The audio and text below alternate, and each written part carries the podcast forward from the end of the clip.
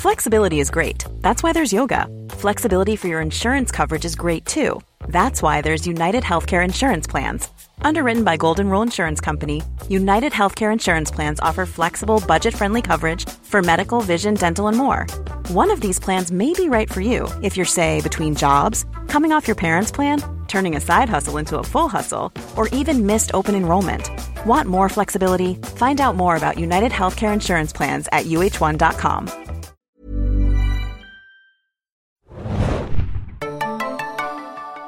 Herzlich willkommen, liebe Serienjunkies, zu einer neuen Ausgabe des Serienjunkies Podcast. Mein Name ist Hanne und wir reden heute über Dark. Ich habe einen lieben Kompagnon heute bei mir zu Gast und zwar den lieben Mario. Hallihallo. Und wir beide reden heute nur über Dark, viel über Dark viel über Zeitreisen, viel über Kleinstädte, wovon wir, glaube ich, beide recht wenig Ahnung haben. Wir aber sehr viel gelernt haben in der Serie Dark. Und vielleicht gleich mal vorweg, äh, es handelt sich um einen gesponserten Podcast von Netflix. Ihr wisst vielleicht da draußen, die zweite Staffel von Dark startet am 21. Juni. Und wir sind jetzt hier für euch, um nochmal vielleicht so ein bisschen die Leute, die noch nichts von Dark gesehen haben, ein bisschen reinzulocken, warum man Dark schauen sollte. Und die Leute, die Dark bereits gesehen haben, damals im Dezember 2000 2017, ist ja schon ein bisschen, bisschen her, nochmal vielleicht abzuholen und äh, nochmal heiß zu machen bei diesen Temperaturen, auch hier im Studio, auf die zweite Staffel, die da kommt am 21. Juni. Mario, erzähl doch mal ganz kurz. Dark, worum geht's da eigentlich? Ja, Dark ist so eine klassische, was heißt klassische? Es ist eine deutsche Serie, aber es ist eine klassische Zeitreisegeschichte, die aber in einem sehr deutschen Kontext stattfindet, in einem sehr generischen deutschen Kleinstädtchen. Ich glaube, es wird gar nicht weiter erwähnt, wo das sein soll. Aber, oder? Nicht, dass ich wüsste. Ich habe es immer so ein bisschen in die Pfalz getan, aber ich glaube, das verwechsel ich bestimmt. Es ist irgendwo Mitte, Mitte Deutschland, äh, irgendwo. Es sieht sehr waldig aus. Ja, genau. Also Winden heißt das kleine äh, Dorf. Und ähm, das fängt damit an, dass sich das Familienoberhaupt Michael Kranwald ähm, das Leben nimmt und der Sohn Jonas daraufhin ähm, erstmal in die Psychiatrie kommt, daraufhin wieder zur Schule äh, zurückkommt. Dann verschwinden gleichzeitig Kinder in Winden und ähm, das alles hängt mit den Windener Höhlen zusammen, wo ein Tunnel durch die Zeit sich befindet, was vielleicht irgendwie mit dem Atomkraftwerk von Winden zu tun hat, weil sich da vielleicht auf, auf ähm, auf physische Art und Weise da irgendwelche Tunnel auftun und deswegen spielt die Geschichte letztlich dann auf drei Zeitebenen. Wir haben einmal 2019, ähm, da hat man das schon hingesetzt, die Handlung, obwohl, wie du ja meintest, der Serienstart schon im Jahr 2017 war. Dann haben wir das Jahr 1986, wo ihr dann auch wahrscheinlich sehr viele Donnie Darko Flashbacks und Déjà-vus haben werdet, weil das hier war eindeutig auch eine Inspirationsquelle, nehme ich mal an, von der Serie, weil wir hier natürlich auch ein bisschen Teenie-Drama haben und dann so 80er-Nostalgie. Hier speziell natürlich so auch deutsche Nost äh, 80er-Jahre-Nostalgie, also hier mit Ryder und Twix äh, wird hier sehr viel gemacht, ist mir aufgefallen. Und dann gehen wir später in der ersten Staffel auch nochmal zurück ins Jahr 1953. Ähm, wer jetzt hier mitgerechnet hat, wird mitbekommen haben, dass es äh, sich um so einen 33-Jahres-Zyklus handelt, der hier wichtig ist. Und dann gibt es, ähm, wie sich herausstellt, einen einen Priester, der hier Schmu mit der Zeit treibt, aber auch eine andere Partei ist hier noch beteiligt. Und das wird so ein bisschen so ein Dualismus zwischen diesen beiden Mächten. Wer, wer kann die Zeit beherrschen? Und gleichzeitig gibt es da auch Figuren, von denen man noch gar nicht weiß, was treiben die eigentlich, zumindest bis zum Ende der ersten Staffel. Und wie das in Zeitreisegeschichten natürlich ist, haben wir dann so ein paar paradoxe Situationen. Äh, unter anderem zum Beispiel mit einer zweiten Zeitmaschine, die noch äh, währenddessen gebaut wird.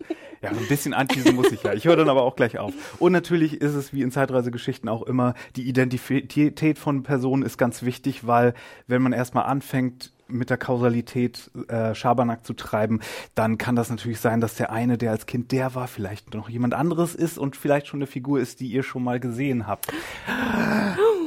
Oh mein Gott. Mindblown. Genau, ja. vielleicht noch einmal vorweg, hätte ich vielleicht am Anfang noch mal sagen sollen, das ist jetzt der Nicht-Spoiler-Teil, ne? grob die Story. Mehr hätte ich jetzt auch gar nicht verraten. Genau, ja. perfekt. Und wir werden sozusagen nach einem kleinen äh, Eingang dann natürlich mitten in die äh, Geschichte gehen, die Mario gerade so schön angeteasert hat. Also hört gerne weiter, wenn ihr äh, Dark noch nicht gesehen habt und dann kommt natürlich wieder im Spoiler-Teil. Hm. Aber vielleicht erstmal ein bisschen, wie hm, sich das Ganze super. anfühlt und so und wer das gemacht hat erstmal. Genau, also vielleicht vorweg, wie ihr da draußen wisst, ne, Dark wurde von Deutschen gemacht. Das ist die erste deutsche deutsche Netflix Original Serie, so wurde sie ja auch verkauft. Sie waren, glaube ich, einen Tick zu spät. Äh, ich glaube, Amazon ist ihnen ein paar Wochen damals oder Tage, glaube ich, nur äh, vor, vorangetrabt und haben äh, You Are Wanted präsentiert. Ähm, aber ich glaube, man kann sagen, also die beiden, äh, der Regisseur Baran Booda und äh, seine Frau und Head-Autorin und Showrunnerin äh, Janche Friese, ähm, ist uns vielleicht so ein bisschen schon ein Name gewesen, denn sie haben ja vor allem dieses Hacker-Drama äh, mm. Who Am I gemacht 2014. Ja, Hast du es gesehen zufällig? Nee, aber ähm, ich habe gehört, dass es beinahe hier auch das zweite You Are Wanted geworden wäre, wenn es nach Netflix gegangen wäre, weil die ja eigentlich eine Serienversion davon haben wollten. Genau, also vielleicht könnt ihr auch mal reinhören. Wir haben, ähm, ich glaube, das war sogar Sommer 2017, äh, durfte ich ein Interview führen mit äh, Baran und Janche und äh, dort waren sie auf dem TV Series Festival und haben nur mal schon so ein bisschen grob, äh, sie durften inhaltlich nichts verraten, aber sie haben ein bisschen erzählt, wie der Pitching-Prozess mhm. ablief bei Netflix. Und man fragt sich natürlich, wie haben jetzt diese beiden deutschen äh, Serien- und Film-Damatsmacher ähm, eine solche Serie verkauft? Ne? Weil ich glaube schon bei der äh, Zusammenfassung, die ihr gerade von Mario gehört habt, ist euch ja schon bewusst geworden, wir haben es mit Mystery, mit Zeitreise, mit äh, allem möglichen Ja, Kram. das Krimi-Element ist hier sehr stark drin. Also so ein paar Tatort- Assoziation kann man sich dann als Deutscher wahrscheinlich auch nicht verkneifen hier. Aber sozusagen Mystery, äh, und das ist natürlich nichts, was man jetzt mit deutschen Serienproduktionen schon gar nicht, aber auch mit deutschen Filmproduktionen eigentlich es kaum ist, in Verbindung setzt. Nee, es ist eine Genre-Serie, was absolut äh, Ausnahme ist. Ich meine, mir fällt da bis auf UFO und Welt am Draht auch nicht viel ein. So Wir hatten mal äh, hier, äh, wie heißt es, Wein, diese TNT-Serie, die auch eine Mystery war, hatten wir auch. Weinberg. Sorry. Ja. Na, das war so ein bisschen der erste Schritt. Aber du hast absolut recht. Also ich glaube, wir Deutschen sind nicht bekannt für, für Mystery-Inhalte. Also mich hat's noch sehr erinnert an Chris, kennst du den Regisseur Christian Alward? Mhm. Der hat mal diesen Film Antikörper gemacht. Das war ja so eine Art deutsches Schweigende Lämmer so ein bisschen. Ähm, und was dann auch so sehr nach amerikanischem Thriller sich so ein bisschen angefühlt hat, aber halt auch so mit deutschen Polizeiuniformen versucht hat, so sehr lokal zu sein Stimmt. oder auszusehen. Und ich finde, das erinnert mich so ein bisschen hier daran. Was mich ja noch, ich habe die beiden auch mal gesehen, übrigens, als Netflix hier vor ein paar Jahren diesen äh, Netflix Presents oder What's Up the Road oder wie das immer heißt bei denen. äh, da waren die doch hier mal in Berlin. Ähm, da bin ich doch spontan eingesprungen. Da haben die auch äh, drüber geredet und waren, glaube ich, auch mit dem Caster. Ist schon eine Weilchen her. Genau, aber ich glaube, Who Am es wurde sehr deutlich in den Gesprächen, auch von Netflix übrigens, dass sie Who Am sehr mochten und dass es eigentlich darum ging, eventuell Who Am als Serie zu zeigen. Und da meinte äh, Baran zumindest auch im Interview, äh, dass er eigentlich wenig Interesse hatte, jetzt eine, eine neue Hacker-Serie à la äh, Mr. Robot oder ja in diesem Fall, wie schon erwähnt, wie You Are Wanted zu machen. Das wäre natürlich doppelt witzig gewesen. Und sie dann diesen äh, tollen Stoff gepitcht haben. Und man muss ja auch ganz ehrlich sagen, ich glaube, das wird ja auch deutlich bei deiner Zusammenfassung. Es ist schon recht komplex, oder? Also vielleicht für die Leute, die am Anfang anfangen wollen mit Dark. Ja. Was kannst du, was waren deine Gefühle, als du den Piloten gesehen hattest? Ähm, ich muss zugeben, also sagen, ich fange mal so an. Was mir am allerbesten daran gefällt, ist wirklich, wie ambitioniert es ist und wie, wie groß es plant und wie groß es denkt, was dann auch speziell am Ende der ersten Staffel äh, äh, deutlich wird. Ähm, und mit das Beste ist tatsächlich auch die Plotline, die wirklich sehr komplex ist und wie, äh, ja, also, also zu dem, sich mit den besten Zeitreisegeschichten, die ihr da draußen habt, messen kann. So, das ist schon mal, das ist schon mal nice. Wie, wie, wie das denn umgesetzt ist, ist vielleicht dann noch eine andere Sache, da kommen wir später noch mal drauf, aber das ist schon mal das, das Allerbeste. Ähm, ich finde den Look auch ziemlich cool eigentlich, das ist so ein ausgewaschenes, sich ständig nass anfühlendes Wald. Gefühl. Genau, der böse deutsche Wald. Wobei ich mich, äh, das hätte mich auch mal interessiert, weil neulich kam hier dieser Trailer raus für diese erste arabischsprachige Serie von Netflix, Jin heißt die. Und da kam der Trailer raus und das sah auch wieder so gleich aus wie eigentlich alle Netflix-Produktionen, die alle irgendwie so ein bisschen zumindest den gleichen Look haben. Und da würde mich echt mal interessieren, ob die wirklich sowas wie so eine Production Bible haben. Das war irgendwie eine Idee von Adam neulich. Und äh, inwiefern es da Vorlagen gibt, was so gewisse Beleuchtungs- oder sonst was Sachen angeht. Weil das würde mich echt mal interessieren, warum diese Netflix-Serien alle so ähnlich aussehen, egal aus welcher Ecke der Welt sie kommen. So.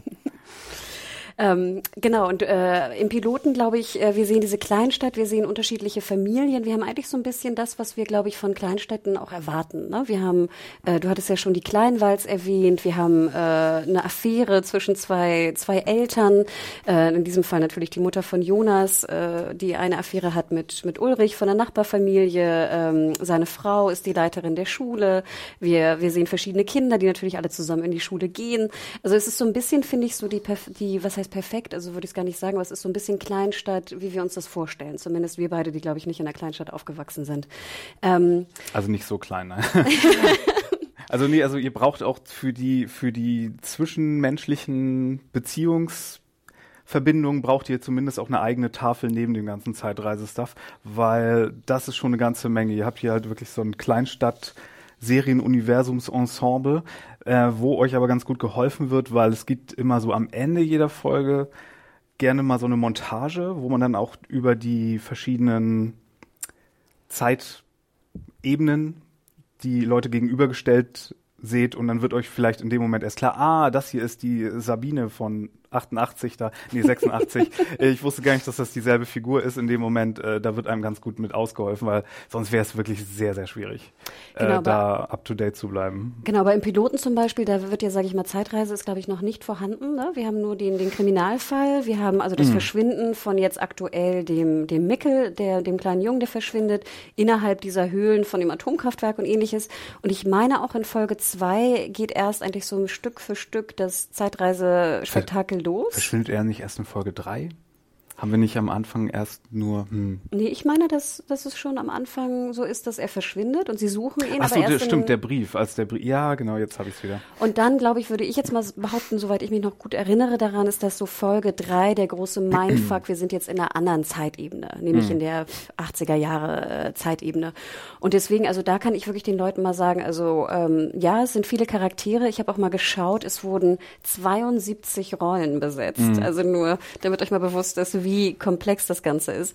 Ähm, aber äh, es wird schon, finde ich, äh, langsam vorbereitet, was da kommt. Und ab Folge drei zum Beispiel war auch bei mir der Moment, wo ich wirklich drin war. Und das würde ich eigentlich auch den neuen Zuschauern empfehlen. Schaut die ersten drei Episoden am Stück zusammen. Denn ich fand, äh, gerade die zweite Folge hatte doch so ein bisschen Längen und ich wusste dann auch nicht so genau, wo es hingehen soll und war so ein bisschen, mh, hm, manchmal so ein bisschen verwirrt.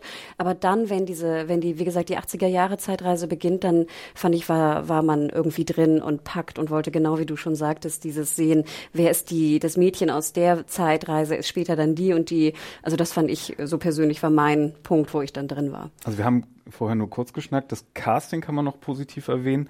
Das ist nämlich ziemlich gelungen, finde ich. Also was die Leute angeht, die äh, äh, also ja dreimal besetzt wurden mit Leuten im verschiedenen Alter.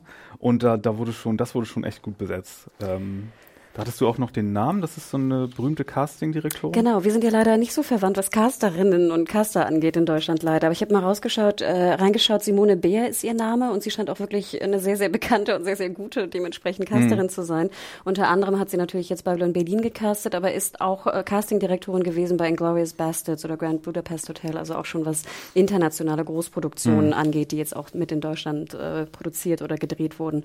Ähm, ja, absolut. Und ich finde, sie machen es auch ganz schlau, so wie wie, typisch bei Zeitreisen, dass ja auch die verschiedenen Personen, zum Beispiel eine Lady hat so ein, so ein Leberfleck, dass man sie wieder erkennt oder jemand hat eine Verletzung oder sowas. Also das finde ich ist immer recht sinnvoll bei so Zeitreisegeschichten, auch wenn es so ein bisschen klischeehaft ist.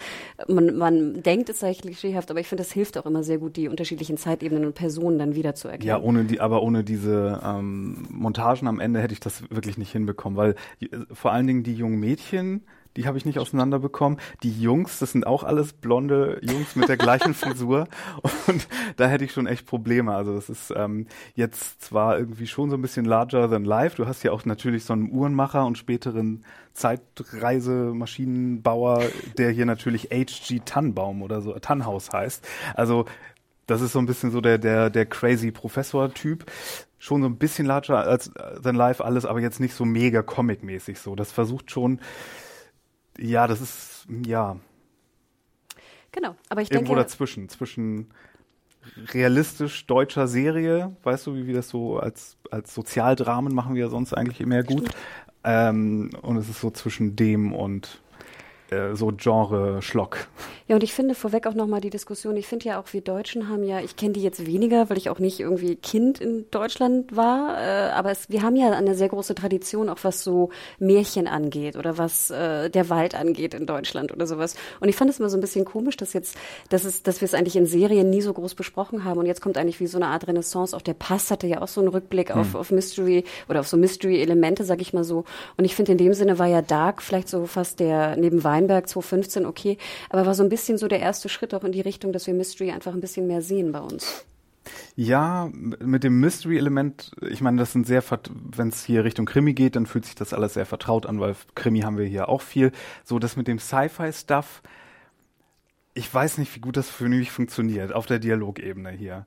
Weil ich muss immer daran denken, das ist mir mal aufgegangen, es gab Anfang der 2000er, gab es bei, bei RTL, mal, pass auf, jetzt kommt's, eine Serie, die hieß Der Millennium Mann. Und das war eine Genreserie über so einen Typen, der so bionisch ausgestattet wird, ja. Und dann mit so einer Spezialeinheit, die schickt ihn los auf irgendwelche Aufträge. Und der Typ sagt dann im Originalton Millennium-Kräfte aktivieren. Und dann kommt so eine Spezialeffekt Sache und dann hat er so einen Silberanzug an und puncht dann irgendwelche Räuber oder Cyborgs, ich weiß es nicht mehr. Auf jeden Fall das Problem ist, wir haben, wie gesagt, hier keine Genre Sci-Fi Fantasy Tradition wirklich. Und wenn wir sowas synchronisiert holen, dann hören, dann ist da noch mal so eine so eine Ebene der Abstraktion dazwischen. Wenn wir das aber im Originalton hören und dann Leute anfangen, so Sci-Fi-Quatsch zu sagen, dann ist das so ein bisschen fremdscharmäßig und ich, ich, ich gebe gerne zu, dass es ähm, teilweise meine Schuld ist, weil ich, weil ich das nicht gewohnt bin und aber ich oh, an, an den Stellen da, da bin ich nicht sicher, wie, wie gut das funktioniert. Äh, an, weißt du, wie ich meine? Ich weiß absolut, was du meinst. Ich glaube, wir hatten, ich hatte damals auch die erste Diskussion schon vor zehn oder zehn Jahren, glaube ich, mit Christian damals, ne, mhm. ne, Junklewitz, der ja auch äh, verschieden theoretisch sozusagen darüber berichtet hat und er meinte genau das Gleiche wie du. Also er ist sozusagen von der theoretischen äh, Seite rangegangen, von der Uni Köln, dass er meinte, dass, äh, genau wie du sagst, die Abstraktion nicht besteht, dass du das für wahr halten könntest. Also der Too close to home, so ein genau. bisschen das Problem. Ne? Es hilft aber auch nicht, dass da die Dialoge hier so wirklich so ein bisschen holzhammerig geschrieben sind, so wie ich musste immer an die Intros aus Heroes denken mit Mohinder, wenn er, er dann so bedeutungsschwanger The Genesis of Humanity and the beginning is the same as the end. Und stellt euch das jetzt auf Deutsch vor und das gibt so oft, wenn sie hier dann diese Sci-Fi Sachen machen. Und das ist dann schon so ein bisschen cringy, dass sich sehr oft in Versuchung war, auf die englische Synchro umzuschalten. Hast du es gemacht? Nein. ich, doch einmal habe ich es gemacht, um es mir anzuhören. Ah. Es ist, es ist äh, witzig, das mal andersrum zu sehen. Ja. Okay. Auch ein guter Hinweis. Also ich erinnere mich ja noch, ich war damals auch mit Felix in der, äh, in der Premiere hier in äh, Berlin. Wir waren im Kino und äh, ich glaube im Zoopalast oder mhm. sowas. Und es war wirklich auch am Anfang, ich gebe dir absolut recht, man hat sich schon ein bisschen gewundert über die Kommentare, äh, über die Dialoge. Also Felix und ich haben uns öfter auch dann mal so im dunklen Kino so angeschaut, weil das einfach, äh, du nennst es cringe. Ich fand es eher, ja, wahrscheinlich war es ungewohnt, ne? Und es war, es klang so hochtrabend und dann ja. noch ungewohnt, dass es irgendwie so ein, so ein, so ein komischer Effekt war. Ähm, ich finde es aber eher, sag ich mal, ähm, ja, theoretisch interessant, dass ich das Gefühl habe, wir müssen es halt öfter sehen, wir um uns dran gewöhnen. Jetzt genau, ja, nein, genau. ganz genau. Deswegen ist hier auch gerade so eine ganz komische Diskrepanz bei mir vorhanden, wo ich zum einen total froh bin, dass das hier existiert, ähm, und zum anderen ich fast nicht angucken kann, weil, weil es mir so schlimm geht, wenn ich wenn ich das äh, das so ähm, wenn ich das so höre. Also ich fand, es hielt sich noch in Grenzen. Also ich fand, es ja. gab, ja, es gab eigentlich in jeder Folge gab es mal so einen hohen, hochtrabenden Satz. Aber ich muss auch gestehen, ich habe mich irgendwann dran gewöhnt. Also bei mir war wirklich so der Moment, ab Folge drei war ich komplett in, drin. Die Leute konnten sagen, was sie wollten. Und dann war, war, war ich okay. Mhm. Ich war in Winden, ich war im Wald, ich war im Dunkeln, ich war in den Ebenen. Okay, schlimmer fand ich dann vielleicht noch den Jugendschnack den man so auch, äh, ich will nicht immer diesen Tatort-Vergleich rausholen, aber den man so wie beim Tatort, was ich da auch schon öfter gehört habe, so relevant und realistisch machen wollte. Und dann sagen die Jugendlichen irgendwie aber auch so Sachen wie Spasti und die Alte und sowas. Und ich denke mir, ja, schön, dann ist das authentischer, aber es gibt auch einen Grund, warum die Leute in Stranger Things nicht wirklich wie die Leute in den 80ern sprechen, weil dann nämlich sehr viel Sexismus und Homophobie und Rassismus da drin wäre. Und das hat schon einen Grund, warum das nicht authentisch authentisch ist. Von daher, ja, komm. Also, Das ne? macht mir dann, dann denke ich, der Drogenbubi, der kann auch gleich von der Zeithexe aufgefressen werden. Ist mir das auch egal. Apropos Zeithexe, bevor wir in die Spoiler kommen, aber halt noch ein Punkt vorweg. Ich hatte auch äh, nochmal nachgehört, finde ich nämlich auch ganz interessant. Es gab ein Spoiler. Writers Room. Ein Writers Room mit Ja. vier Leuten, der auch richtig gecastet wurde, was ich auch interessant finde, gerade für die verschiedenen Leute, jemanden für Zeitreise, jemand für Dialoge. Ähm, und äh, im Endeffekt äh, wissen wir, also Jantje Friese ist sozusagen Head-Autorin Mhm. und Leiterin dieses ähm, Writers Room gewesen und Baran Booda, auch ihr Ehemann, ist dann der Regisseur gewesen. Aber natürlich befruchten die sich irgendwie Ja. gegenseitig und sind wohl, treten auch als Team auf und haben wohl auch als Team dann sozusagen die Serie ähm, verantwortet. Und vielleicht noch kurze Info. Und der ähm, Baran hat auch jede Folge gedreht, ne? Genau, es Ja. hat nur er gedreht. Äh, man sieht auch in dem Making-of dann auch schöne Bilder, wie sie gedreht haben, natürlich auch äh, in, in Deutschland und hier drumrum auch in Berlin. Ähm, und was ich ganz interessant finde, die, Se die Serienjunkies werden es natürlich wissen, sie haben ja auch so eine Art Overall-Deal mit Netflix unterschrieben. Äh, schon im letzten Jahr, soweit ich weiß. Dass es drei werden sollen, ne? Meinst du das? Nee, also das, wir wissen ja, Netflix und Co. hat ja auch versucht, mittlerweile äh, bekannte Showrunner an sich zu binden. Ach, wir das- denken an ja, ja. Shonda Rhimes, wir denken an Ryan Ach, Murphy. Overall-Deal im amerikanischen Sinne sogar. Okay. Genau. Und äh, so haben sie auch äh, äh, Friese und äh, Booda zusammen, ähm, soweit ich weiß, ich glaube, Details sind darüber nicht bekannt, sei es was das Geld angeht oder sei es wie viel Produktion es gibt. Aber ich glaube, es soll zwei Produktionen noch geben außerhalb von Dark. Und zwar unter anderem 1899, diese Kreuzfahrts, Kreuzfahrtgeschichte ähm, mit so einem sehr internationalen Cast. Aber Mario, du hast absolut recht, es sollen, äh, also Staffel 2, wie gesagt, am 21. Juni und es gibt auch eine dritte Staffel, die bereits bestätigt wurde und das soll die letzte sein. Also das ist so Genau. der... Ich glaube, das wurde auch im Trailer zur zweiten gesagt, dass drei Zyklen sind und der zweite kommt jetzt und so. Macht ja irgendwie auch Sinn, oder? Ja, Aber genau, so viel dazu. Dann würde ich ja fast sagen, läuten wir den Spoiler-Teil ein mit der, wie hast du gesagt, Zeithexe? die ganzen Zeithexen-Spoiler kommen jetzt. Also deswegen, liebe Junkies, ähm, schaut rein. Äh, ich glaube, es wird interessant. Es sind interessante Geschichten. Ich glaube, du hast gesagt, es hält sich mit dem Besten, was Zeitreise äh, da draußen. Also wie gesagt, die Plot-Outline finde ich schon richtig stark. Also du hast zwar halt diesen ganzen zwischenmenschlichen Kram, der dann mal interessanter ist und mal nicht interessanter, ähm, weil da irgendwie jeder eine Affäre hat und das doppelt sich dann auch irgendwann. das fand ich interessant. Aber ja, gut. ähm, aber, aber ich finde so die Zeitreise-Sache und die wird dann ja auch nochmal ambitionierter zum Ende hin der, der ersten Staffel. Und das, das ist schon, das ist schon gut. Das ist schon richtig gut. Hört auf Mario, schaut Dark, Staffel 1. Und lasst mich mal wissen, wie ihr das empfunden habt mit dem deutschen Sci-Fi-Schnack. Ob das nur ich bin. Ich, ich oller, Das nicht du. ich Nein, oller das ist so. Zyniker. nee, das ist, glaube ich, ich glaube, das ist Fakt. Ähm, also genau. Jetzt kommt der Spoiler-Teil. Bing, bing, bing, letzte Chance. Äh, wir gehen in die Zeitreisegeschichte rein. Also, du hast ja schon äh, angedeutet, die unterschiedlichen Zeitebenen.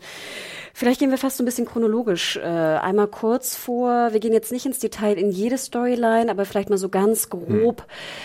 Was haben wir eigentlich erfahren über die Zeitreise und wie funktioniert Zeitreise in Dark? Also, das wird, ist alles noch so ein bisschen schwammig, aber erst die erste komische timey-wimey seltsame Paradoxie-Sache, die wir bekommen, ist, dass sich herausstellt, dass der kleine Junge, ist es jetzt Mats oder Mickels?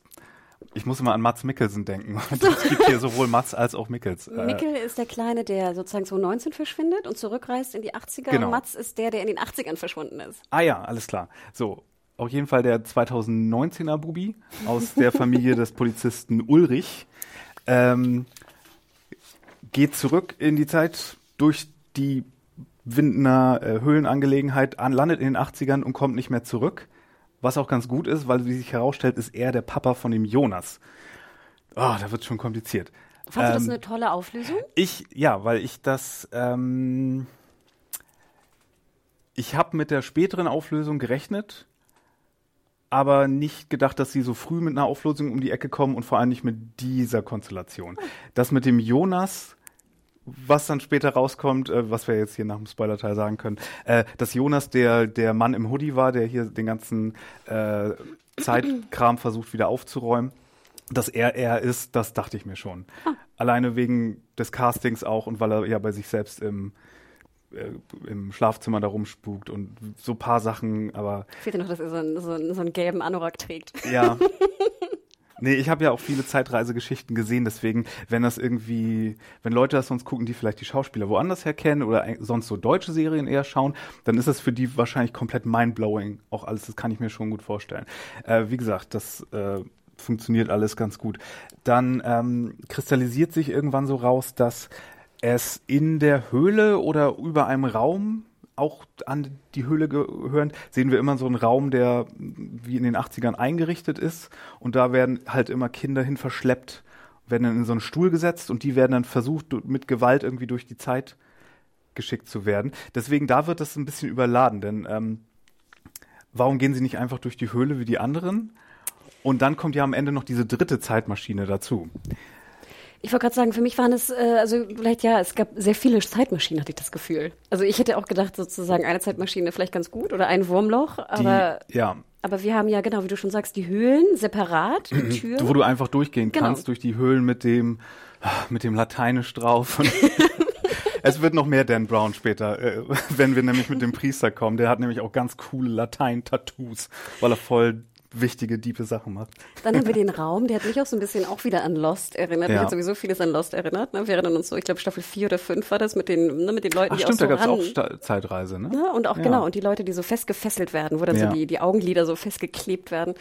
Ähm, und wir haben die, die Uhr, genau. Also soweit ich das mitgezielt habe, waren es drei Zeitreisemöglichkeiten. Ja, so die Uhr, die brauchen wir ja noch, die versucht ja, mit der versucht Jonas ähm, wie sich herausstellt, dass der das ja ist, versucht er das Ganze wieder zu reparieren äh, und löst damit ganz am Ende der äh, Staffel dann sozusagen erst das große Dilemma aus, denn wie sich herausstellt oder wie es angedeutet wird, hat seine sein Versuch mit seiner eigenen Zeitmaschine da noch was irgendwie zu machen, hat erst eine große Atomkatastrophe ausgelöst, die dann wahrscheinlich auch den, die ganzen Ripples durch die Zeit gemacht hat, die überhaupt erst zu den Frakturen in der Zeit geführt haben und dass in der Höhle da was los ist. Ähm, wir wissen allerdings noch nicht, weil wir das noch nicht gesehen haben in der Serie, ob wir es hier mit einem geschlossenen Loop als Zeitreise zu tun haben. Das heißt, man könnte nichts ändern. Das heißt, wann immer du was änderst, war es schon immer so. Äh, oder ob du es hier mit verschiedenen Zeitpfeilen zu tun hast, dass du was ändern kannst und dann bist du in einem Paralleluniversum oder du kannst was ändern und no, we don't care und machen das einfach so weiter. Dafür ist es aber zu durchgeplant, habe ich das Gefühl. Wir sehen einmal, wie jemand versucht, was zu ändern, nämlich als Ulrich selbst in die acht, der Polizist selbst in die 80er geht und äh, versucht den den Handlanger von dem Atomkraftwerkchef äh, umzubringen, als er noch Kind ist. Nee, in den 50ern ist das sogar, nicht in den 80ern. Genau, das ist der Doppler, ne? Ich nenne ihn immer das Familie ja, Doppler, glaube ich. Das ist der, der immer so bedeutungsschwer, es wird wieder passieren, es wird wieder passieren, ähm, vor sich her sagt als alter Mann. Und den versucht er als als Kind umzubringen. Und in dem Moment müsste ja eigentlich sich das alles auflösen und ne, Großvater Paradoxon und all sowas. Und dann wäre die Frage, wird sich dadurch was ändern? Aber diese Antwort bekommen wir nicht mal, weil die Serie einen Rückzieher macht und einfach sagt, nein, der hat überlebt. Und das finde ich so ein bisschen schade, weil ich, ähm, klar wollen die noch nicht auflösen, wie das funktioniert mit der Zeitreise und ob du überhaupt was ändern kannst. Aber ich finde, ähm, ich habe dann immer so Flashbacks zu der Neuverfilmung von Die Zeitmaschine mit, mit, mit wem war das? Guy Ritchie? Guy Ritchie? Nein, nein, nein. Wie heißt denn der Typ? Auf jeden Fall die von Anfang der 2000er, mhm. wo du es hattest, dass er versucht hatte, den Tod seiner Frau zu verhindern durch seine Zeitreisegeschichten und die Zeit, in Anführungszeichen, das Universum immer sozusagen eingeschritten ist und versucht hat. Das verhindert hat. Und das verhindert. Also dann ist immer was anderes mhm. passiert oder irgendwie äh, ist, ist zu einem Zufall gekommen, dass es doch immer wieder dazu so kommt. Wird, so es kommen soll, ne? Genau, wie, dass es so eine Art Schicksal gibt und an dem rüttelt man nicht. Und wir wissen noch nicht genau, ob man was ändern kann. Ähm, wie gesagt, haben wir noch nicht gesehen, weil bisher äh, alles, was zurückgegangen ist, hat sich kausalitätsfolgend auch so entwickelt, wie wir es aus 2019 kennen. Das heißt, ähm, wissen wir noch nicht. Was aber dafür sprechen würde, dass man vielleicht was ändern kann oder können müsste, ist jetzt die Tatsache, dass ganz am Ende der Serie Jonas nochmal durch die, ist er gegangen? Ja, ich glaube, er ist gegangen, während dieses ganze Kataklysmische mit der Maschine passiert ist. Ähm, und landet dann ganz woanders in der Zukunft Zukunft. Ja, das käme auch von diesem Wurmloch, wo er den kleinen Doppler anfasst, da durch diese, durch den Raum. Durch den ja, was da genau passiert ist und warum man da automatisch äh, Plätze tauscht und, und so, das war auch ein bisschen wirr. Aber ja, ähm, er ist dann irg irgendwie in so einer postapokalyptischen Zukunft oder sowas, wo auf jeden Fall es Drohnen gibt und irgendwelche äh, The 100 Tribes und. Das fand ich ja super. Ich dachte, yay, ne? Wir haben dann wieder so, so ein cooles Mädchen, die ihn irgendwie niederschlägt, wo scheinbar ja auch bekannt ja. ist, dass es Zeitreise gibt oder ähnliches. Aber ja, irgendwas. Und wir haben ja auch den Trailer dann gesehen. Diesbezüglich kommen wir aber am Ende noch zu. Aber ähm, ja, also wir sehen eine vierte Zeit gibt es scheinbar. Es gibt ja auch Theorien, dass es ein anderes 2019 sein soll. Ach so, dass, dass wir jetzt noch Paralleldimensionen mhm. reinbringen. Ja. Aber ich denke, der letzte Trailer hat eigentlich bewiesen, dass es eine neue Zeit ist. Also ich würde mal sagen, dass die. Ich glaube, die, ich glaube, diese Drohne, die dann über sie fliegt, soll das auch andeuten, würde ich sagen. Würde ich auch sagen. Aber kommen wir nachher, wenn wir dann nochmal den, den. Wobei das den natürlich dann die schöne Dreifaltigkeit äh, kaputt macht, von der hier der HG Nicht-Wells äh, Tannenbaum? Tannhaus äh, gesprochen hat, ja. Ähm, aber wenn wir nochmal in die, in die Personen gehen, du hattest gerade schon Ulrich erwähnt und ich muss auch gestehen, ich fand Ulrich eigentlich fast den interessantesten ja. Charakter, oder? Also ja, ist er mit Abstand. Äh, ne, schauspielerisch. Er äh, und er und die Chefin, 80er Jahre Chefin äh, der Atomkraftwerke, Claudia Tiedemann, die, wie sich herausstellt, so ein bisschen MVP hier ist und der äh, sozusagen sich wie in, wenn, wenn wir Matrix auf den Kampf zwischen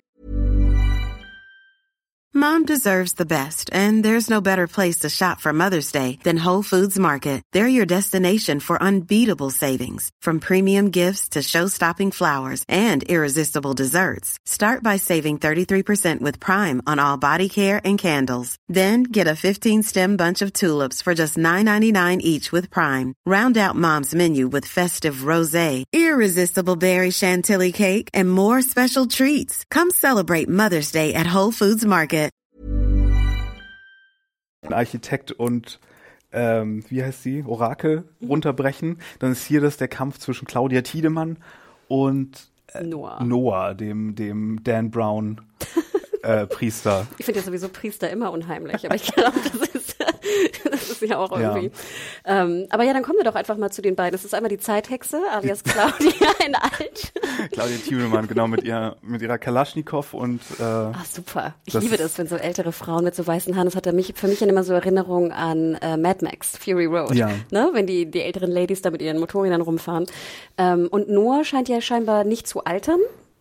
Das ist ja irgendwas, was wir wissen von ihm. Ähm, das war so ein bisschen das, was mich ein bisschen verwirrt hat. Ähm, naja, äh, wenn er auch durch die Höhle geht, dann ist das ja. Aber er scheint, er ist ja teilweise auch länger in manchen, oder glaubst du, er reist nur durch hin und her? Ist ja. er nicht teilweise auch länger in irgendwelchen Zeiten? Hm. Ja, schon, aber das heißt ja nicht, dass er nicht, wenn er davon weiß. Einfach wieder zurück. Okay. Also, hm. Also ich hatte das Gefühl, dass er der Einzige ist, der irgendwie nicht altert, weil die anderen Personen ja auch unsere Zeithexe altern ja alle. Ja, aber die haben ja auch nicht den Zugang wie die anderen. Du brauchst ja irgendwie die, die Karte, die Jonas von sich selber bekommt, während er doch auch schon, oder? Ich, ich, ich weiß es nicht. Aber ähm, ja, kommen wir doch zu der, zu der Zeithexe und zu Claudia. Denn ich fand auch, ich fand gerade sie in den 80ern, äh, wie sie das Atomkraftwerk übernimmt, mhm. fand ich war, erstmal schauspielerisch fand ich, war auch sie. Das fand ich auch mit die besten Stellen, ja. Ich fand auch von der Location her, du hattest ja auch schon die Umsetzung angesprochen, ich fand die Location des Atomkraftwerks war super. Also das sah, fand ich, sehr atomkraftwerkig aus. Ich fand auch, die Räume waren nicht so abgenudelt. Ich hatte zuletzt äh, M gesehen und war sehr schockiert über die Locations. Mhm. Also auch wunderschön umgesetzt äh, von, von der Kamera. Aber dann war da wirklich so eine Szene mit Moritz bleibt treu, die einfach komplett nicht so aussah, wie das, was sie eigentlich sein sollte. Das hat mich doch ein bisschen gewirrt und hier, verwirrt. Und hier fand ich, war das Atomkraftwerk, es war so schön, so Beton pur. Ich fand, es war sehr 80er. Wir sind ja auch gerade sehr verwöhnt, was Atomkraftwerkdarstellung angeht, weil wir gerade Tschernobyl gesehen haben. Das ist hier natürlich irgendwie komplett nicht zu vergleichen. Aber ähm, Wo ist dieselbe Zeit, ja. ne? 86? Ja, ja, ich, glaub, ich glaube, darauf will das auch ein bisschen hinaus. Ich wollte gerade sagen, also ich glaube, die Gefahr von Atomkraftwerk, also äh, das Atomkraftwerk und die, die Gefahr diesbezüglich wird natürlich allen deutlich, auch mit den Fässern, ne? Da kriegen wir ja alle, wenn wir an die Asse denken oder so. Ne? Nachher haben wir auch ein Zeitreisetool irgendwo in Niedersachsen, in ja. Brockdorf oder wo auch immer. Ähm, aber genau, äh, was denkst du denn, ich glaube, es wird ja auch explizit gesagt, Noah holt sich dann ja den jungen Bartosch, ne, den Freund von, von Jonas. Ähm, sie fahren so Und ein bisschen, den Enkel von Claudia Tiedemann. Genau. Ähm, ja, da sind sie wieder, ver, genau, alle Familien sind ja irgendwie ver, ver Alles ist miteinander verbunden, Hannah. ja, uns inzestiös verbunden. Das sowieso. Und temp temporal inzestiös verbunden vor allen Dingen, ja. Ähm, und Noah oder auch Claudia, ich glaube, beide sagen es explizit. Ne? Wer ist denn jetzt gut und wer ist böse? Äh, Noah sagt explizit, dass er auf der Seite des Lichts kämpft und Claudia auf der Seite des der Schatten. Ähm, was hast du dir irgendwelche Gedanken gemacht, was es bedeuten soll, oder ist das einfach äh, Zeitreise ähm, Mambo Jumbo und wir werden Aufklärung hören? Ja, ich, ich habe da so eine Theorie zu. Ähm, es gibt mein mit meine Lieblings, also ich habe so ein paar Zeitreise Lieblingsliteratursachen. Das eine ist das Ende der Ewigkeit von Asimov. Das andere ist Primer, der Film, finde ich mhm. super.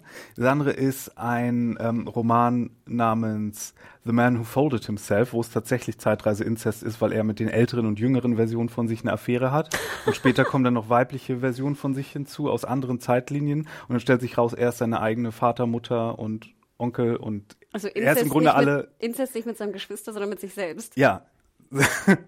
und es gibt dann so eine gesamte ganze Gesellschaft aus Dawns, Donnies und Dans, die so nennen die sich, wenn sie älter oder jünger sind, total geil. Also und das andere ist ein das Regelbuch zu einem Pen and Paper Rollenspiel namens Continuum. So, das ist komplett so ein self-published Ding, so ein super obskur, also da zu versuchen die Original äh, Bücher noch von zu bekommen ist super schwer. Und da geht's aber im Grunde, und das ist auch fast unspielbar, weil du da halt auch mit so Zeitreise Konzepten versuchst zu spielen und das ist natürlich schwer dann, äh, wie gesagt, auf, Linie, auf Linie ja. zu halten. Ne? So, auf jeden Fall geht es in dem Spiel um, wenn du auf der guten Seite spielst, um die Leute von der Zeitreise Spanner Agentur, die so, die so diese die Zeit verwalten und dafür sorgen, dass das alles so passiert, wie es passieren soll. Und dann gibt es die Gegner, die werden Narzissten genannt in diesem Spiel. Und die Narcissists haben im Grunde vor, die glauben, sie können mit der Zeitlinie machen, was sie wollen und die Zeit ändern. Und ich glaube, das wird hier auch auf diese zwei Philosophien hinauslaufen. Die einen versuchen, die Zeit zu ändern und die anderen versuchen, die Zeitlinie zu erhalten und die, die Integrität der Zeitlinie zu gewährleisten. Ich weiß aber noch nicht, wer wer ist, um ehrlich zu sein, weil, weil eigentlich hat man ja von Claudia Tiedemann eher den Eindruck, dass sie das alles reparieren will und stringent halten will. Aber genau, sie führt ja auch dazu, dass. Und dann wäre er der Chaot. Ja. Ja. Aber sie führt ja auch dazu, dass Jonas dann scheinbar alles versucht und dann ja auch erstmal diesen, die Apokalypse da irgendwie heraufbeschwört, oder? Ja, aber der Priester ist ja derjenige, der die Apokalypse will. Hm. Aus so religiösen Rapture-Gründen. Es kann ja auch nicht sein, dass der Priester gut ist. Ach, denkst du? oder es kann einfach nicht sein. Hm. Was ich eigentlich die ziemlich subtilen, cool Die subtilen Dinge habe ich nicht mitbekommen. Was ziemlich cool wäre, wenn es so wäre, aber ich glaube, es ist keine Chance. Dass, äh, Nein, ich glaube, er will so ein äh, Gottes Königreich äh, herbringen und ähm, hier mit, mit Zeitmaschinengedöns äh, die Welt untergehen lassen auf irgendeine Art und Weise. Und, und die anderen, die spielen ihm aus Versehen äh, rein, weil sie nicht wissen, was sie tun. Es gab ja viele Theorien auch, dass Bartosch, also der junge Freund von Jonas, auch, dass ja. er eigentlich Noah sei. Okay. Kann sein, ja. Stimmt, das würde sich, jetzt, wo wir gerade über das Casting gesprochen haben, ja, das kann gut sein. Genau, also nochmal eine Lanze an, an äh, Simone Bär da draußen. Also castingmäßig, ich fand, das war ein Meisterwerk. Also das hat mir fast teilweise, auch wenn ich verwirrt war manchmal, in welcher Zeit wir uns gerade befinden, war es mir eine Freude, die Leute zu erkennen aus den mhm. jeweiligen Zeiten und mir zu überlegen, wie interessant. Dann haben sie dieses Merkmal irgendwie benutzt, um dann die andere Zeitebene zu casten. Mhm. Fand ich fantastisch. Jetzt versuche ich gerade zurückzudenken, ob er irgendwelche religiösen Hints gegeben hat oder ob er vielleicht schon mal was gesagt hat oder irgendwie sowas. Sein PlayStation-Controller hat ein Kreuz. Stimmt, er hat doch gesagt, du musst das Kreuz drücken. genau.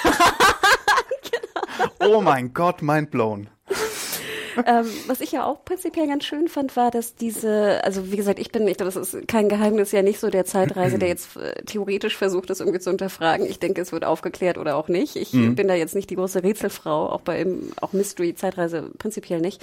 Ich fand aber, was ich ganz schön fand, gut, ich meine, dieser Uhrenmacher und dass eine Uhr irgendwas mit Zeitreise zu tun hat, ist ja auch irgendwie so ein Klassiker, oder? Das ist ja nichts Neues. Ich fand aber, das Gerät sah derbe geil aus. Ich liebte diese Geräusche, die dieses äh, Gerät macht. Und ich liebte auch, obwohl das natürlich auch recht bekannt war und auch klischeehaft, dass dann Ulrich natürlich, als er in die 50er reist, sein Handy vergisst und dass dann mhm. dieses Handy wieder benutzt wird für diese Zeitreisemaschine. Fandst du das gut oder eher blöd? Äh, nee, finde ich schon ganz, ganz cool. Da sind natürlich super viele Referenzen auf klassische Zeitreisesachen drin. Ähm, nicht zuletzt auch hier Back to the Future, so die ganz offensichtlichen Sachen, weil Jonas ja dann gewarnt wird, er soll jetzt nicht an seinem Vater rütteln in den 80ern, sonst hat er keinen Vater mehr. Oder ähm, das mit dem Handy ist natürlich Terminator, äh, wie das zustande kam. Das sind natürlich diese, diese kausalen Loops, die wir die, die wir so aus dem Genre kennen und das musst du natürlich in so einer Zeitreisesache auch unterbringen und das ist ja auch der Spaß daran. Ne? Das ist ja genau der Spaß, wegen dem wir hier sind und das ist der Spaß, den man versucht rauszutüfteln ähm, und zu antizipieren, was da jetzt überhaupt los ist und dann da wirklich zu stehen mit einer Karte und äh, und das versuchen rauszufilmen, wie das alles zusammenhängt. Das ist ja Teil des Spaßes hier dran. Ne? Übrigens eine Sache, an die mich die Serie komplett stark erinnert, noch eine, sagen, ja, noch eine, noch eine total obskure Sache, aber es gab für die PlayStation 2 ein Videospiel mit dem Titel Shadow of Memories oder Shadow of Destiny. Und es war aus Japan, aber spielte in so einer deutschen Kleinstadt nach, oder in so einer Rotenburg an der Tauber nachempfundenen Videospielversion einer Stadt. Und da hattest du auch drei Zeitebenen, somit, ich glaube aber eher so 100 Jahre oder auch 50 Jahre oder sowas entfernt. Und da konntest du dann auch hin und her springen, musstest dann deinen eigenen Mord versuchen zu verhindern und aufzuklären. Weil es gab so ein Wesen, das sich immer zurückgebracht hat. Und dann konntest du aber auch immer sehen, wenn du an der einen Stelle was geändert hast, dann und du zurückgegangen bist in die andere Zeit, dann hatte sich das irgendwie anders entwickelt und du konntest da so Einfluss nehmen. Und, und vom, vom Feeling her und auch die Ästhetik, weil die, selbst die Maschine sieht so ein bisschen aus wie die Maschinen mhm. in dem Dings und ich, da würde mich echt mal interessieren, ob die das kennen, weil da sind so viele, auch dass es diese drei Zeitebenen in diesem kleinen Dorf sind, ja, und dass sich alles so deutsch anfühlt. Baran Jantje, falls ihr jemals diesen Podcast hören genau. solltet. Meldet euch mal. Ich, das macht mich kirre. Ja, finde ich ja süß. Du hast fünf Hinweise jetzt gegeben, an was sich stark erinnert. Vielleicht ist ja, haben Sie eins davon? Na klar, das, nein, das ist ja auch, das ist, das war jetzt kein Ankreiden nein, nein, im Sinne nein, von geklaut. Das ist meine, gute Hausaufgaben, genau, gute Hausaufgaben gemacht. So. Weil ich glaube, das lässt sich prinzipiell sagen. Ich fand, es war, es sind zehn Folgen. Die erste Staffel, ich habe gesehen, die zweite Staffel sind acht Folgen. Ich hatte speziell am Anfang manchmal das Gefühl, dass es so ein bisschen auch hätte schneller erzählt werden können. Also was mich zum Beispiel immer furchtbar langweilt, sind diese, ich kriege durch eine Höhle mit einer Taschenlampe. Ja, davon gibt's auch tatsächlich oh. viel zu viele Sachen mit Jonas und der Taschenlampe. Und es ist ja nicht nur Jonas, es gehen ja auch andere. Und Irgendwer kriegt mit einer, mit einer und erst sehen wir nur Höhlen und wenn wir dann irgendwann die Lateintüren gesehen haben, dann kriegen wir auch die noch ein bisschen zu sehen. Aber ja, das ist ein bisschen doll. Ich fand die Taschenlampen derbe cool. Die waren ja so ein bisschen so rund, sahen so ein bisschen. Er hat genau, er hat irgendwie die von von sich selbst ja diese Sci-Fi-Taschenlampe, dieses Finde ich super. Dieses also das, Prop, ja. Das sah echt cool aus. Das war dann schon wieder so albern und out there, dass ich es gut fand. Aber dadurch, dass wir uns mit diesem, auch im deutschen Schauspiel ja immer so ein bisschen um Authentizität bemühen und wir uns dann im Limbus befinden zwischen, wie gesagt, Sci-Fi-Quatsch mhm. und irgendwie so dieser gegroundeten Tatort-Realität. Ich höre jetzt auf Tatort zu sagen. Ich glaube, wenn ich ein Serienmacher wäre und jemand vergleicht mich ständig mit Tatort, würde es mich auch übelst nerven. Aber ähm, äh, ja, das, wie gesagt, das ist so weird. Aber das, genau, das Rumgekrieche in Höhlen, also das war was, wo ich wirklich denke, oh, ich will es nicht mehr sehen. Das entlangweilt mich. Also zeig mir doch einfach nur ganz kurz, wie er da durchschwupst und schon, schon ist gut. Vielleicht eine zweite Frage, die, oder ein zweiter Punkt, der auch sehr viel Diskussion hervorgebracht hat, der Score. Du hattest ja schon anfangs gesagt, es gibt so schöne Montagen am Ende, mhm. die auch, finde ich, musikalisch sehr schön unterlegt sind. Teilweise ja so mit Agnes Obel und so ein paar Liedern, die man vielleicht kennt. Ähm, auch natürlich ein bekanntes äh, Motiv in Serien, ne? dass man am Ende einer Folge nochmal so eine Parallelmontage schafft. Ähm, was sagst du denn zum Score? Vor allem, ich glaube, was einen immer erinnern lässt an Dark, ist dieses Gebrumme. Sehr, sehr laute ich weiß, ich weiß, dass es ein paar in der Redaktion total nicht ausstehen können. Ehrlich gesagt, ich fand es ganz gut.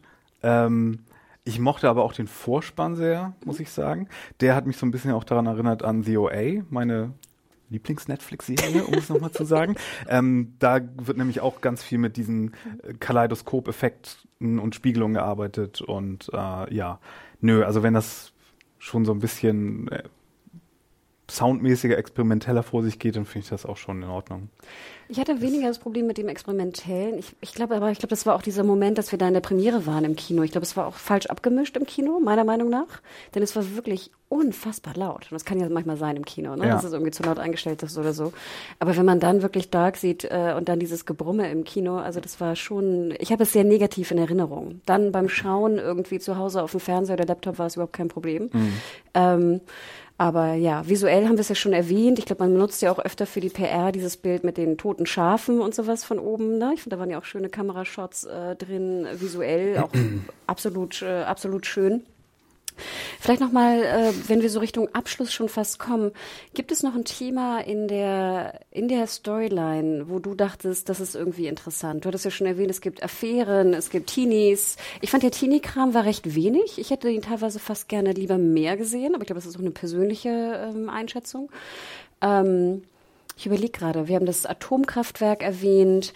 Ähm, ich fand auch sehr interessant sozusagen, dass es so ein bisschen ambivalente Charaktere gibt, wie Hannah zum Beispiel, sei es was Erpressung angeht, sei es was sie als Teenie angeht, die so furchtbar verliebt ist in Ulrich.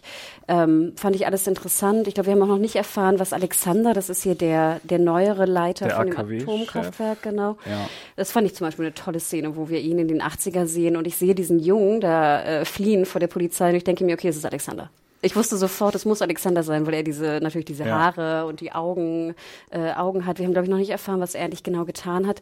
Aber gibt es noch so vielleicht ein, eine Storyline oder etwas, wo du wahnsinnig gespannt drauf bist, ob das noch aufgeklärt wird? Ich glaube, wir hatten in den 50er Jahren hatten wir noch die die Storyline von der Mutter, dass wir nicht genau wissen, wo der Vater ist. Also es gibt noch so ein paar offene Mhm. Fragen.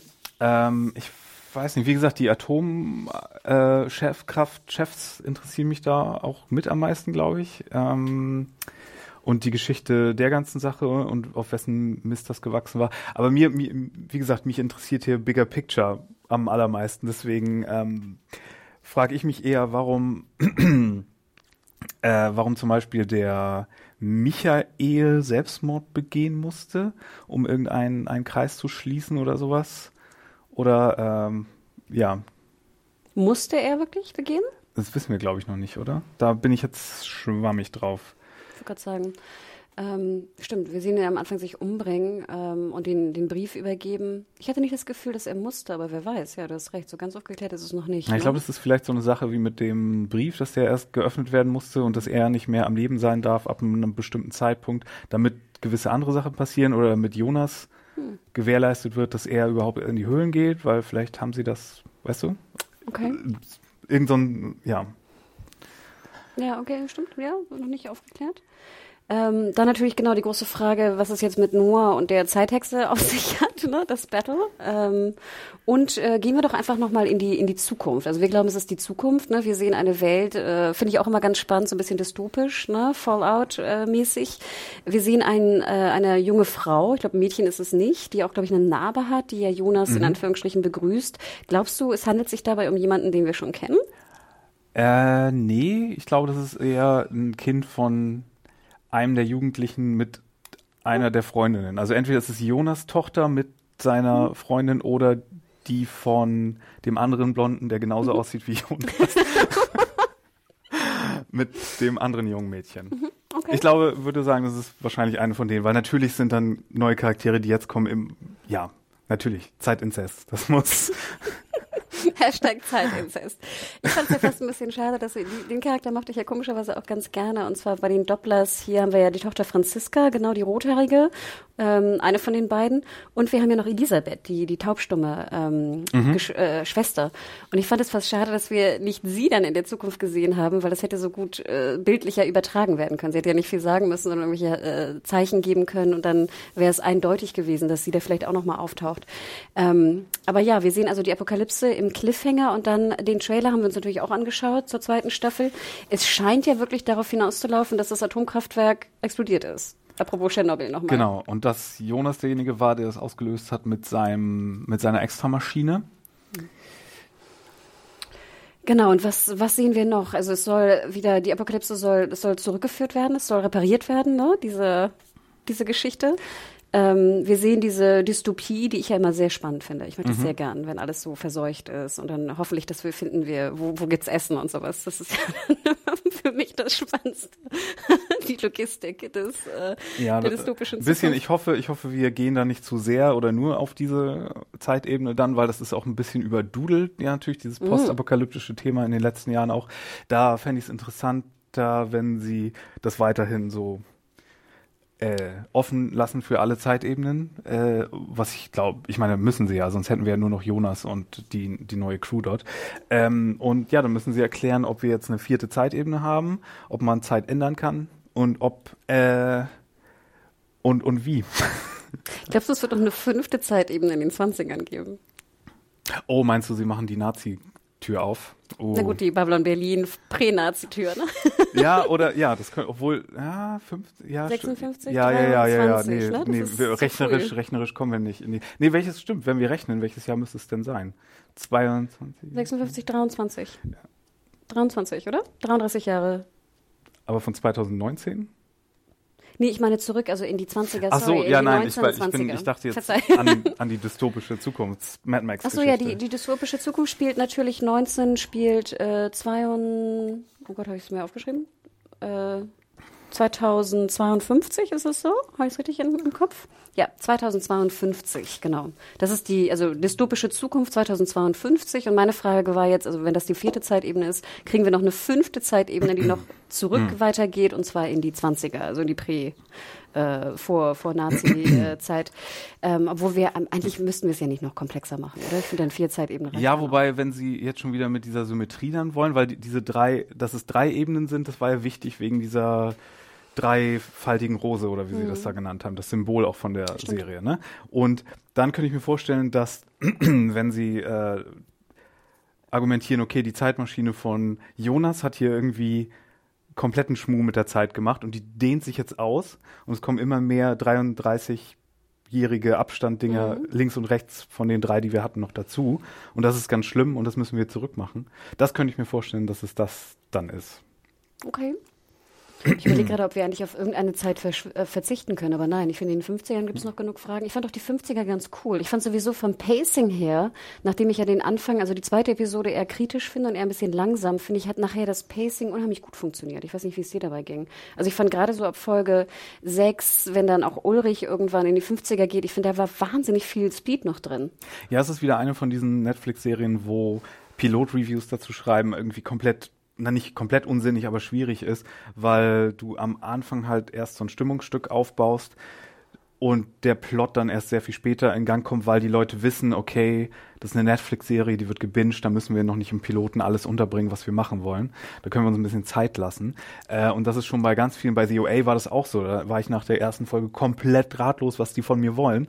Ich fand die ziemlich gut, den Piloten. ja, ich auch. Aber, aber äh, was, was die Serie will, habe ich da äh, noch nicht gecheckt. Und das wäre hier wahrscheinlich ähnlich gewesen. Okay, dann hätte ich wahrscheinlich auch lieber gehabt, dass das gleich losgeht. Und ja, die ersten Folgen brauchen definitiv ein bisschen, um in die Pushen zu kommen. Ich glaube sogar acht Folgen hätten wahrscheinlich gereicht, Finde ich nämlich auch. statt zehn. Und deswegen finde ich es nämlich auch sehr interessant. Ja, ich glaube, du hättest in Folge ja schon Höhlenkriechen wegnehmen können. Aber somit noch spannender eigentlich, dass sie jetzt in der zweiten Staffel wirklich auch acht Folgen bestellt haben. Ach, wirklich? Ja, zweite Staffel wird acht Folgen haben. Ähm, finde ich super. Also ich bin sowieso ein großer Freund von acht, äh, acht Folgen. Ich weiß jetzt nicht, ob sie einstündig werden. Ich glaube schon. Ich glaube auch die erste Staffel ist oft einstündig. Ähm, aber ja, ich meine, prinzipiell können sie jetzt ja komplett in die Story äh, reingehen, ne? Und müssen ja gar nicht mehr viel, viel Plot erzählen oder ähnliches. Ähm, ja, interesting. Ich glaube, wir haben eigentlich fast so ein bisschen die größeren Themen äh, durchgesprochen. Ähm, gibt es noch einen Punkt? Also ich habe noch ein bisschen mal rausgeschaut. Auch Dark hat äh, den Grimme-Preis gewonnen, was ich irgendwie so ein bisschen verpasst hatte 2018. Ähm, und ich habe mal geschaut, in welchen Kategorien, ob wir die Kategorien auch ganz gut abge ähm, äh, abgehandelt haben. Und zwar hat äh, Jantje Friese für das Buch einen Preis bekommen. Finde ich auch absolut zu Recht. Also wirklich, äh, ne, haben wir noch nicht gesehen sowas. Baran Booda hat gewonnen für Regie. Auch interesting. Ich fand, es war super solide und cool und sah gut aus und alles äh, rübergebracht. Ähm, Udo Kramer fürs Production Design.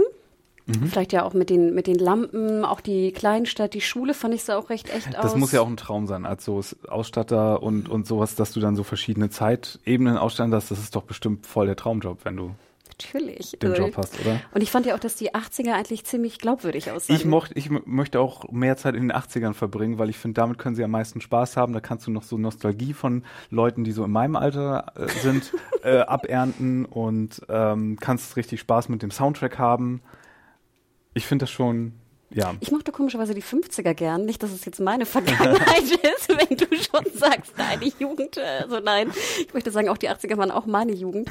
Ich fand nur 80er ist für mich so ein bisschen abgedroschen. Klar, jetzt kann man auch sagen, 50er ist abgedroschen, aber ich finde gerade diese Nachkriegszeit eigentlich ganz spannend. Und ich finde, äh, wir haben sie gar nicht so oft jetzt äh, wirklich behandelt, gerade nicht in der Form. Und ich fand ganz ehrlich, ich fand der junge Polizist sah aus wie Matt Damon. ich würde ihn sofort als deutschen Doppelgänger von Der Matt deutsche, Damon. wir haben noch gar nicht das deutsche XY zu Dark irgendwas gesagt. Das ist doch gute Tradition hier in diesem Haus, dass man äh, Das deutsche Lost? ah, das deutsche Donnie Darko in Serienform, würde ich eher sagen. Echt? Okay. Hm, vielleicht. Da, dazu ist mir der, Ju der Anteil der Jugendlichen dann doch stärker ausgeprägt. Ja, okay, nehmen wir, nehmen wir. Ihr könnt selber entscheiden. Ähm, also wie gesagt, Production Design, ich fand auch das, wie gesagt, die 50er, die 80er sahen wirklich gut aus. Ja. Ähm, auch kostümmäßig, die, die Klamotten. Ähm, ich fand, ich liebte auch, wie Ulrich dann so durch die 50er läuft. Da hätte ich gerne noch mehr von gesehen. Ich liebe ja diese Fish out of water. Ich meine, so banal es ist, ich liebe es trotzdem. Und dann, dass das Bild dann später bei Charlotte wieder in der, in der, in der Polizei auftaucht. Also ich fand's toll. Ich liebte auch immer diesen komischen Satz, warum nicht Waldweg?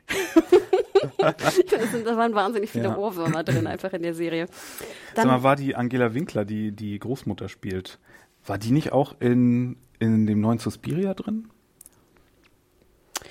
uh, War die nicht eine der Hexen an der sein. Tanzakademie? ich habe Suspiria gesehen. Ich fand ihn crazy, aber es kann sehr gut sein, dass sie es war. Kann sehr gut sein. Muss ich nochmal nachschauen. Äh, genau, Angela Winkler, wie gesagt, hat er auch gewonnen. Äh, Darstellung hier für Ines äh, Kahnwald, das war die, die Mutter von Michael, ne, am Anfang, wenn er sich umbringt. Äh, und die Großmutter von Jonas, ne, die Zeitebene. Ich mochte auch die junge Ines ganz gern, das war die Krankenschwester. ja. Ähm, aber sie ist es nicht. Also Angela Winkler hat gewonnen, dann Louis Hoffmann, das ist, glaube ich, Jonas. Ähm, ich muss ganz ehrlich gestehen, Louis Hoffmann. äh, Louis, sorry, Ja. Ah ja, genau. Ähm, ist das Jonas? Ich glaube, ne? Ja. Ähm, ich fand sein, seine Rolle, gerade anfangs hatte ich so ein bisschen Probleme, so ein bisschen reinzukommen. Also ich merkte, er soll so ein bisschen der Hauptdarsteller sein. Er ist auf jeden Fall der Posterboy, der auf So. allen Promosachen drauf ist. Ja. Und ich fand, seinen Charakter fand ich jetzt persönlich eigentlich fast am uninteressantesten. Ja, das Interessanteste ist halt mit ihm dann seine Plotwendung, weil er so plotlastig ist und so wichtig ist für das ganze Erhalt, aber so, so richtig viel mit dem ganzen, ähm, mit dem ganzen, äh, er war in der Psychiatrie wegen dem Selbstmord seines Vaters und so. Wirklich viel machen sie daraus noch nicht. Finde ich auch. Und ich finde gerade, er hat ja eine Verga interessante Vergangenheit, wie du schon erwähnt hast, aber ich fand, der Charakter wirkte ziemlich ziemlich farblos. Also da fand ich fast die anderen Jugendlichen sehr viel spannender. Sei es ein Bartos, fand ich, Bartosch fand ich interessant. Ich fand auch hier den anderen großen Blonden, wie du sagtest, wo du den Namen vergessen hast. Ich glaube, es ist ein Magnus, kann das sein? Ja. Äh, Ich glaube. Ihn fand ich auch ziemlich, ziemlich cool. Ich glaube, wir alle hatten auch. Der sein Onkel ist. Mhm. Auf, ne? Zeitinzest. Ähm, also da fand ich, hätte man mit Louis noch ein bisschen mehr machen, äh, mit Louis, sag ich schon, mit Jonas ein bisschen mehr machen können. Da bin ich natürlich jetzt gespannt, wie er sich verhält in der, in der Zukunft, in der, Zu in Mhm. der 20, 2050er Zukunft.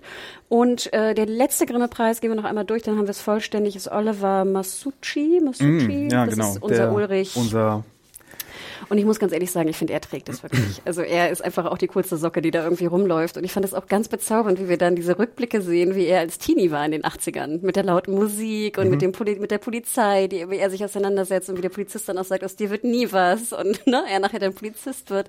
Also das sind so Kleinigkeiten, ich finde, die haben fantastisch funktioniert. ja, fand ich auch die beste Figur. Genau, also so viel dazu. Ich glaube, Mario, wir haben es fast.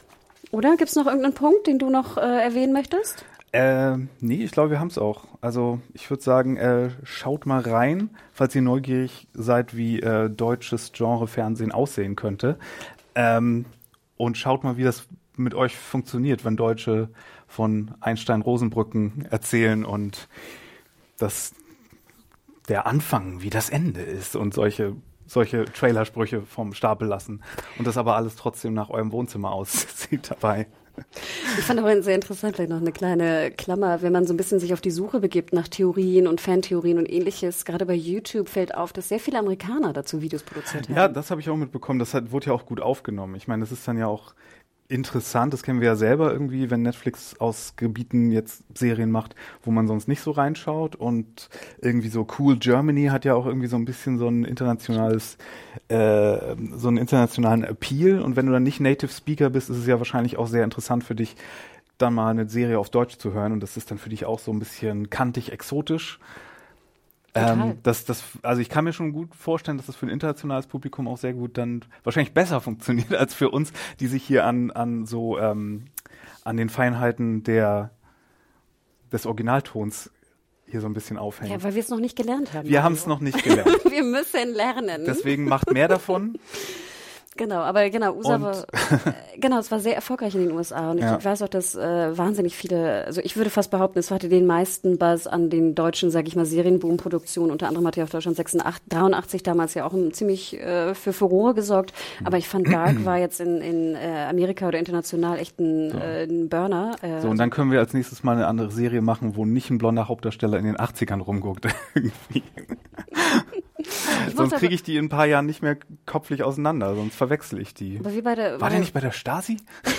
War Jonas nicht bei der Stasi? wir kommen, wir kommen ja aus dem Norden und ich fand ja sehr schön, dass er so ein so Nordparker anhatte. Ein Friesennerz heißt Genau. das. Na, und ich, ich erinnere mich, ich hatte als Kind natürlich auch so einen. Mein Bruder auch. Ich habe dann später den von meinem Bruder getragen, ne? Aber du hattest auch so einen, oder? Mussten wir extra für die Wattwanderung kaufen. Oh, super süß. Nee, aber deswegen, also ich glaube, dass, die kommen, sind ja auch wieder in Mode, muss man ja ganz ehrlich sagen. Wahrscheinlich kommen das lauter Amis irgendwie und tragen einen Friesennerz in New York oder sowas. Nee, aber Dark, also wirklich, äh, auf jeden Fall interessant. Äh, die zweite Staffel mit acht Folgen startet am 21. Juni. Dann wird's wieder Dark Dark im Sommer.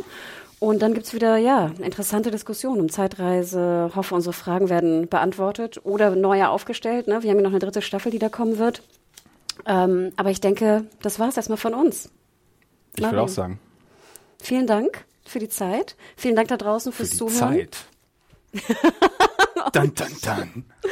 Ähm, wenn ihr Anregungen habt oder äh, auch bestimmte Theorien, äh, wer die Personen sind, äh, was es mit der Zeithexe auf sich hat oder mit Noah, dann schickt uns gerne eine Mail an podcast.serienjunkies.de. Und äh, ihr könnt auch demnächst einfach mal Ausschau halten. Wir haben noch ein paar schöne Produktionen hier im Juno für euch, gerade was so Highlights angeht. Und ich glaube noch ein kleines äh, Anime-Thema. Tease, tease. Tease, tease. Kannst du, kannst du irgendein Wort sagen, der nicht im Titel vorkommt, wo dann die Leute wissen, worum, worum es geht? Na, ich kann machen da, da, da, da, da, da, da, da. Also, da, Achtung, da, habe da. Lizenzprobleme oder so. Oh Gott. Also wenn ihr erkannt habt, was das das, für ein, für ein Anime-Song war, dann äh, schaut rein und äh, vielen, vielen Dank. Macht's gut. Bye, bye.